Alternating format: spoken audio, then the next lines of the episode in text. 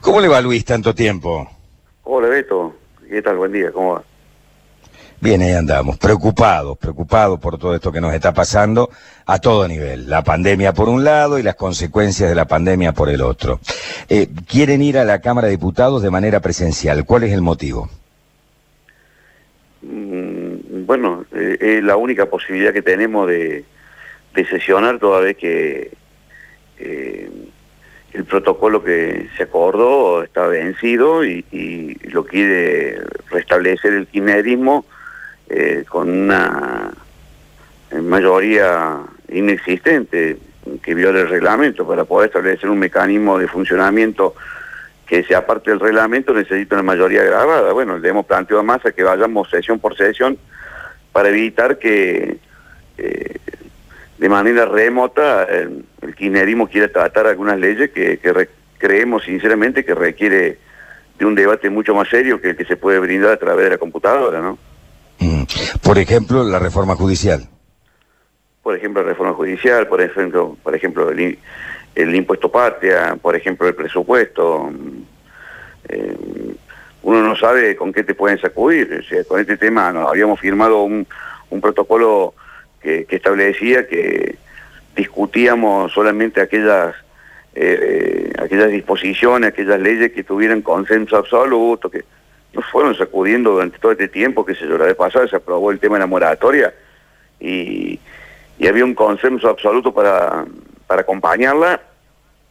Lo único que se pedía es que el artículo 14, que era un traje a medida para Cristóbal López, se sacara del texto de la ley, no, no pasó nada, lo aprobaron porque era un compromiso que tenían con, con Fabián de Sousa y con López, y, eh, bueno, así han ido manejándose con, con arbitrariedad, entonces bueno, eh, lo, lógico es decirle, bueno, o, acordamos un protocolo sesión por sesión donde acordemos los temas que vamos a tratar, eh, o, o, funcionamos como tiene que funcionar la Cámara, como, como no habiendo protocolo, las sesiones son presidenciales y, las medidas, con todas las medidas de seguridad, de distanciamiento, coincido con vos absolutamente, hay que cuidarse porque evidentemente hasta que tengamos la vacuna la mejor precaución que podamos tomar y todas las que podamos tomar son las únicas herramientas que tenemos para, para, para evitar la circulación y el contagio, pero no hay otra, otra mecánica que no sea la sesión presencial. Bien. Eh, ¿Y qué puede llegar a ocurrir, digamos, cuando intenten todos ir? ¿Cuántos son los diputados de Juntos por el Cambio? 120, 127. ¿Qué va a ocurrir cuando todos intenten ingresar a la, a la Cámara de Diputados, digamos, en bueno, esta situación? ¿Hay alguien que puede impedir el ingreso o no? Sí, no, negar el, el, acceso a la Cámara no te lo pueden prohibir de ninguna manera. Quien debe arbitrar los mecanismos para, para garantizar la, la sanitización y el protocolo de, de salubridad eh, son las autoridades de la Cámara. Yo soy lo que vengo sosteniendo que nosotros deberíamos haber sesionado en algún club, en alguna cancha de fútbol, eh, en algún lugar del interior. Lo planteé el día uno, dije que había que hacer estas cosas, que, había debates que, no se iban a poder eludir, entonces era bueno que esos debates se hicieran con la garantía de poder escucharnos, de poder discutir, de poder mirarnos, de poder hablar con tranquilidad. Eh, bueno, nunca el presidente de la Cámara, Cristina fue mucho más pícara, eh, bien hay que decir la verdad, tiene una mayoría absoluta en el Senado, logró establecer un protocolo que, que, se lo llevó puesto. Usted habrá visto lo que fue la discusión el otro día de, de reforma del sistema judicial, fue un papelón, pero bueno, ellos tienen un protocolo que la faculta y, la, y le permite eh, y que todavía está vigente. En diputado eso no, eso venció ya hace 15 días atrás y bueno, Massa quiere renovarlo con la con el acompañamiento de los bloques minoritarios, los cuatro diputados de Schiaretti, algunos diputados de La Baña, algunos bloques unipersonales, con una mayoría que, que no es la que establece el reglamento, para eso establece un, una mayoría de dos terceras partes. Bueno, si vamos a discu discutir temas importantes, discutámoslo como corresponden. Si vamos a discutir temas centrales, eh, no me parece que nosotros podamos discutir la reforma de la justicia eh, escuchando escuchando unos cinco minutos por, por, sistema de Zoom, me parece un, una arbitrariedad, discutir el impuesto patria este que quieren imponer con un mecanismo que no permita eh, una discusión amplia, criteriosa y respetuosa, me parece también eh, un sinsentido, así que, que habría que... Eh, se le planteó a Massa, se le planteó el fin de semana a Massa la posibilidad de tener un protocolo tema por tema y acordarlo semana por semana para no tener problemas. No, ellos quieren que se habiliten 30 días y en esos 30 días quieren discutir todo. Y así no se puede. Mm. Eh, ¿Y cómo imagina usted que van a poder cumplir con todos los protocolos, digamos, ¿no? nacionales y provinciales? El tema de las cuarentenas de 14 días, en caso que se trasladen a Capital Federal, etcétera, etcétera. Bueno, eh, hay eh, disposiciones, bueno, ya muchas de esas medidas han ido han ido cambiando en, la medida que la circulación del virus ha sido de manera colectiva y comunitaria, pero habrá que hacer todo lo que haya que hacer habrá que cumplir con todas las disposiciones. Anoche nos mandaron un protocolo eh, que debemos cumplir eh, al ingreso y en la estadía en la Cámara de Diputados. Son seis hojas donde establece algunas cuestiones básicas, pero con estricto cumplimiento. Así que, que habrá que seguir todas las normas que nos planteen. Pero pero claramente eso no puede ser un impedimento para que el Parlamento sesione y funcione de la forma que lo tiene que hacer correctamente. Está bien. Eh, Marcela Lozardo, ministra de Justicia de la Nación, dijo algo con lo que yo coincido, pero evidentemente detrás de este título en el que muchos podemos llegar a coincidir, hay evidentemente cosas non santas, cosas que no están tan claras. Marcela Lozardo dijo ayer algo que a mí me obsesiona. Si no resolvemos el tema de la justicia en Argentina, no vamos a salir como país. ¿Usted va a estar de acuerdo con este título también? pero no tenga ninguna duda, hace treinta y pico de años que soy abogado y hace treinta y pico de años que vengo planteando el tema. Pero hemos planteado con claridad que no, usted también va a coincidir conmigo, Beto, no, es oportuno, ¿no? O sea, el criterio de oportunidad es un tema elemental, o sea, me parece sí, absolutamente, yo ya lo dije el primer día. Absolutamente. No es el momento, muchachos. discutir un tema sin la posibilidad mínima de debate, o sea, a mí me encantaría discutir esta cuestión, pero por ejemplo, me gustaría el colegio de abogados, ¿puedo? No, no puedo me gustaría juntarme con la academia y la facultad de Derecho. ¿Puedo? o No, no puedo. Me gustaría juntarme con la asociación de magistrados. ¿Puedo? o No, no puedo. Eh, entonces, me, parece fundamental discutir, animarnos a discutir una justicia sin criterio partidario, que, que esté despolitizada, despartidizada, independiente, pero para eso necesitamos tener las condiciones, escuchar, ver, intercambiar, uno no cambia eh, la cabeza de uno de los tres poderes eh, con un debate por computadora. Eso es muy poco serio. Lo que pasó en el Senado el otro día fue realmente un papelón, un papelón. Eso salir a la manchancha, repartir juzgado sin un estudio previo, sin un, mínimo análisis, sin tener la posibilidad de tener una, estadística, sin la posibilidad de determinar para qué, cómo y de qué manera. No, me parece una vergüenza. Aparte de una oportunidad que se pierde eh, y aparte una cosa que, creo que alguna vez lo hemos hablado con vos, Beto, estas cosas requieren un mínimo, un piso mínimo de coincidencia para que no sea una reforma partidaria. Un piso mínimo de coincidencia, de acuerdo. Eh, che, bueno, este tema lo vamos a modificar y, va a estar por 15 años, por 20 años, hasta que venga... Pero si no es una reforma partidaria, que el próximo gobierno, cuando cambien las mayorías eh, parlamentarias, lo va a cambiar y así no sirve, porque hemos perdido una gran oportunidad. Yo coincido con usted en esto. Eh, creo que hay que reformar la justicia, creo que es inoportuno en este momento y creo que nos tenemos que tomar realmente mucho tiempo para hacerlo porque es un problema central del país. El país va a cambiar si tenemos justicia independiente. Y debiéramos empezar por algo en lo que, a mi juicio, usted a lo mejor no está de acuerdo, con el tema de ir sacando la presencia de la política en el Consejo de Magistratura, que es justamente el organismo que promueve y remueve a los jueces. Si sigue habiendo una dependencia del poder político, los jueces lo van a seguir poniendo y removiendo los políticos, que terminan siendo los dueños de los tres poderes. El poder ejecutivo, el poder legislativo y el poder judicial. Y el poder judicial debiera ser un poder independiente sin tanta presencia de políticos en el Consejo.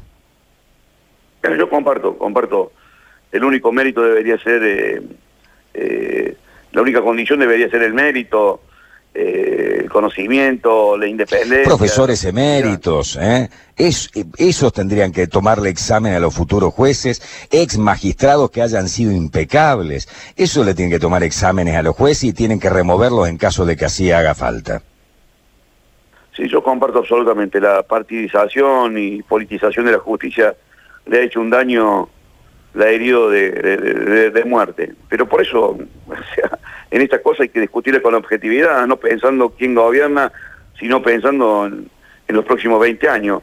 Y para eso necesitamos un tiempo, necesitamos un debate serio, necesitamos... Yo, yo me anoto, porque a mí es un tema que me apasiona, pero me parece lo del otro día, en 10 minutos incorporar casi más de 1.200 juzgados, fiscalía, cámara, ningún estudio, ningún trabajo. Sí, irresponsable, absolutamente irresponsable. Fue, fue una manchancha repartiendo cosas como si, si uno crea un juzgado. Aparte, con todo respeto, esto, en las condiciones económicas que se encuentra este país, necesitamos un presupuesto multimillonario para poner en funcionamiento esa locura que se inventó el otro día.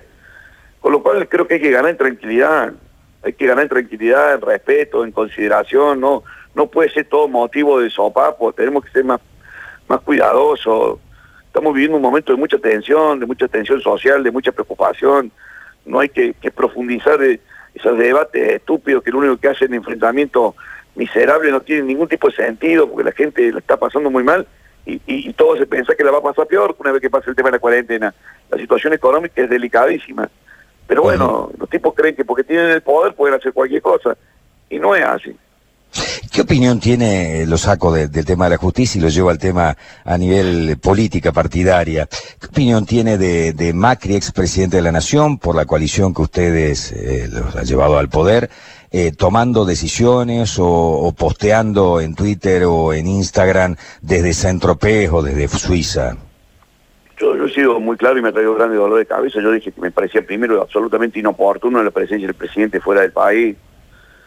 Me parecía en un momento donde los gestos no abundan, hay que tener gesto de, acompañamiento, hay que tener vocación de estar. Y si no, definir con claridad, muchachos, conmigo no cuenten, yo hasta acá llegué, esto es todo lo que yo puedo aportar, este fue mi aporte, fue bueno o malo, la historia lo dirá eh, pero no me pidan a mí que tengan condición de liderazgo ni, de manejo de cuestiones porque no, no me corresponden. Pero no, no, no, no, yo no lo comparto eso, ¿no? Yo creo que aparte le damos un flanco a quienes gobiernan para que nos chicaneen, nos golpeen, nos castiguen, innecesariamente. Si, si es como el fútbol, Beto, si vos decís, bueno, muchachos, yo ya no quiero saber más nada, ve como Messi en el Barcelona. Ya está, me quiero ir, loco no me pidan más nada. Yo hice todo lo que podía hacer, algunas cosas me salieron muy bien y otras muy mal. Bueno, está bien. O sea, pero si vos todavía generas la expectativa y que soy jefe, el líder de la oposición y, y, en momentos complejos y delicados estás en otras actividades y no la que te requiere la gente, eso genera mucha, mucha, mucha confusión. Y nosotros no tenemos por qué darle motivo para que quienes gobiernan eh, nos lastimen de la peor manera. Yo comparto ese argumento, creo que si vos querés conducirte, tenés que parar en la mitad de la cancha. Y si no, tenés que decir, bueno, armen ustedes porque yo no voy a jugar.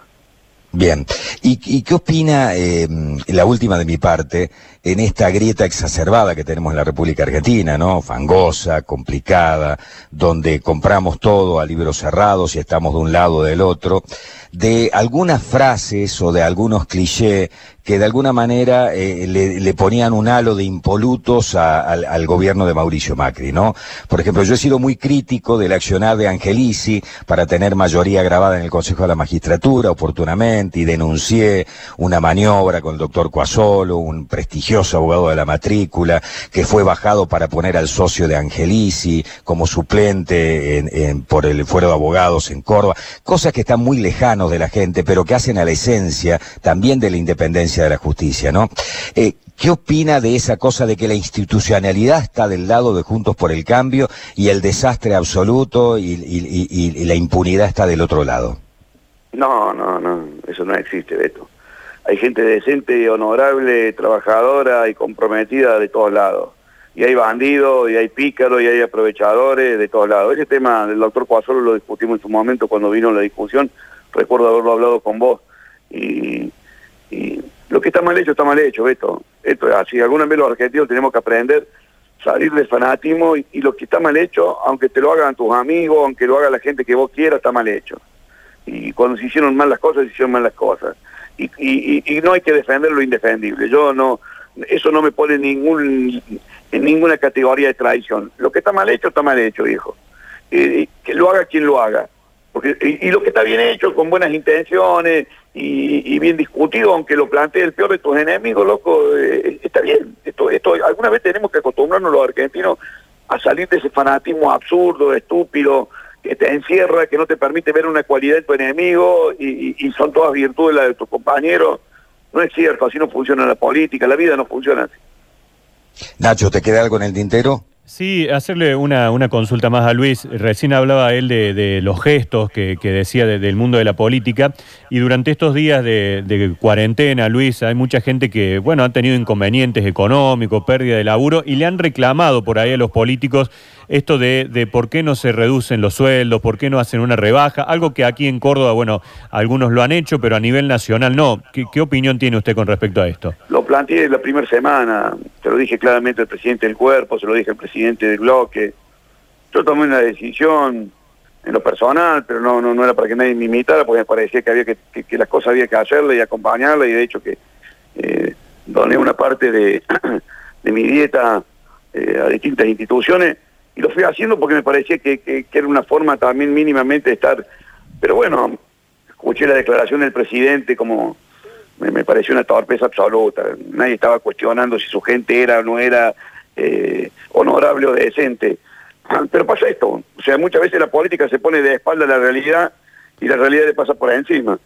Eh, eh, son cosas que donde te tienen que nacer, ¿viste? Donde vos tenés que tener. Si no te nacen esos gestos, ¿viste? No hay forma que te obliguen, ¿viste? No, no, yo comparto, comparto que la política en su conjunto ha perdido una gran oportunidad con el tema de la pandemia, una gran oportunidad de estar a la altura de circunstancias, de ser más considerado con el que sufre, de estar más en sintonía con, con, con, con los reclamos de la gente. ha habido mucho egoísmo, claramente, y eso se ha notado en todos los rincones, ¿no? Luis, ahora sí la última, porque seguimos agregando preguntas, ¿no? El otro día Rogelio Frigerio, mi ex ministro del Interior del gobierno anterior, dijo, estamos a un tris del que se vayan todos. ¿Coincide? Eh, creo que hay un gran fastidio, creo que hay un gran fastidio, pero no nos fue bien en la Argentina, porque no se fue nadie, se quedaron los mismos tipos de siempre, Beto. Si esta provincia la gobiernan hace 21 años, los mismos tipos que se tenían que haber, hace, haber ido hace 21 años, te das cuenta que no se fue nadie. Y si vos mirás provincia por provincia, municipio por municipio, te vas a dar cuenta que los que gobiernan son los mismos tipos de hace 25 años. Entonces, eh, para lo único que sirvió, y lo digo porque en aquel momento eh, parecía que había una, una disposición, una gana, una energía, no pasó nada. No pasó absolutamente nada. La verdad, hay que ser cuidadoso porque al medio los que agitan ese fantasma después terminan siendo lo que terminan siempre convidados de piedra, eh, convidados en todos los gobiernos, en todos los equipos, y con discursos rimbombantes generan posiciones medias complicadas. La situación está delicada y hay que ser muy cuidadoso eh, cómo, cómo, se maneja en estos momentos de, absoluta tensión. Lo cierto que si vos mirás, para que no nos vayamos lejos, miremos Córdoba, hace 21 años que gobiernan los mismos tipos que hace 21 años se tendrían que haber ido, no se fueron, se quedaron, cada vez tienen más poder, cada vez son más ricos, cada vez tienen más vinculaciones, cada vez tienen más relaciones. Entonces hay que ser cuidadoso porque esas frases muchas veces terminan siendo funcionales los que tienen el poder. Es que más o menos siempre están los mismos, ¿no? Cuando se intenta algún tipo de renovación se hace difícil porque en los partidos son bastante inexpugnables y hay muchos intereses. Hay gente que hace 37 años que vive de la política, Luis. Sí, de todo, claro que sí. En todos los partidos políticos. y vos salís a buscar gente que no son de, gente de la sociedad civil, que y decir, bueno, vamos a intentar con esto, podemos tener un programa completo. Me encantaría algún día contarte cuál fue mi experiencia en lo personal, algún día, no voy a decir que voy a escribir un libro porque parece un acto de vanidad, pero te voy a contar, todo ese, todo ese camino lo hicimos.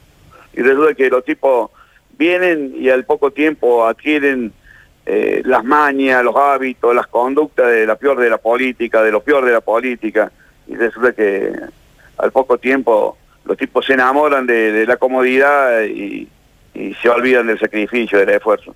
Por eso es un problema de esta sociedad argentina, ¿viste? O sea, yo, yo lo que creo que, no sé si se tiene que ir alguien, se tienen que ir los que roban, los que mienten, los que engañan, los que se enriquecen, ¿viste?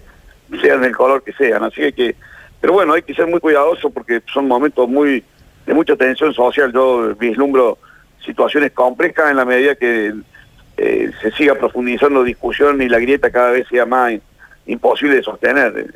Por eso los que gobiernan deberían tener algún criterio de mayor mesura a la hora de tomar decisiones, ¿viste? No hay, no hay que profundizar en momentos tan complejos como esto la, situación que tiene la gente. La gente tiene un hastío y un fastidio eh, claramente manifestado, ¿no? Sí. Luis, le agradecemos el contacto, muchas gracias. Bueno, ¿eh? un gusto, hace mucho no hablamos, un abrazo grande. Buen día, hacía mucho que no hablábamos, efectivamente. Luis Juez.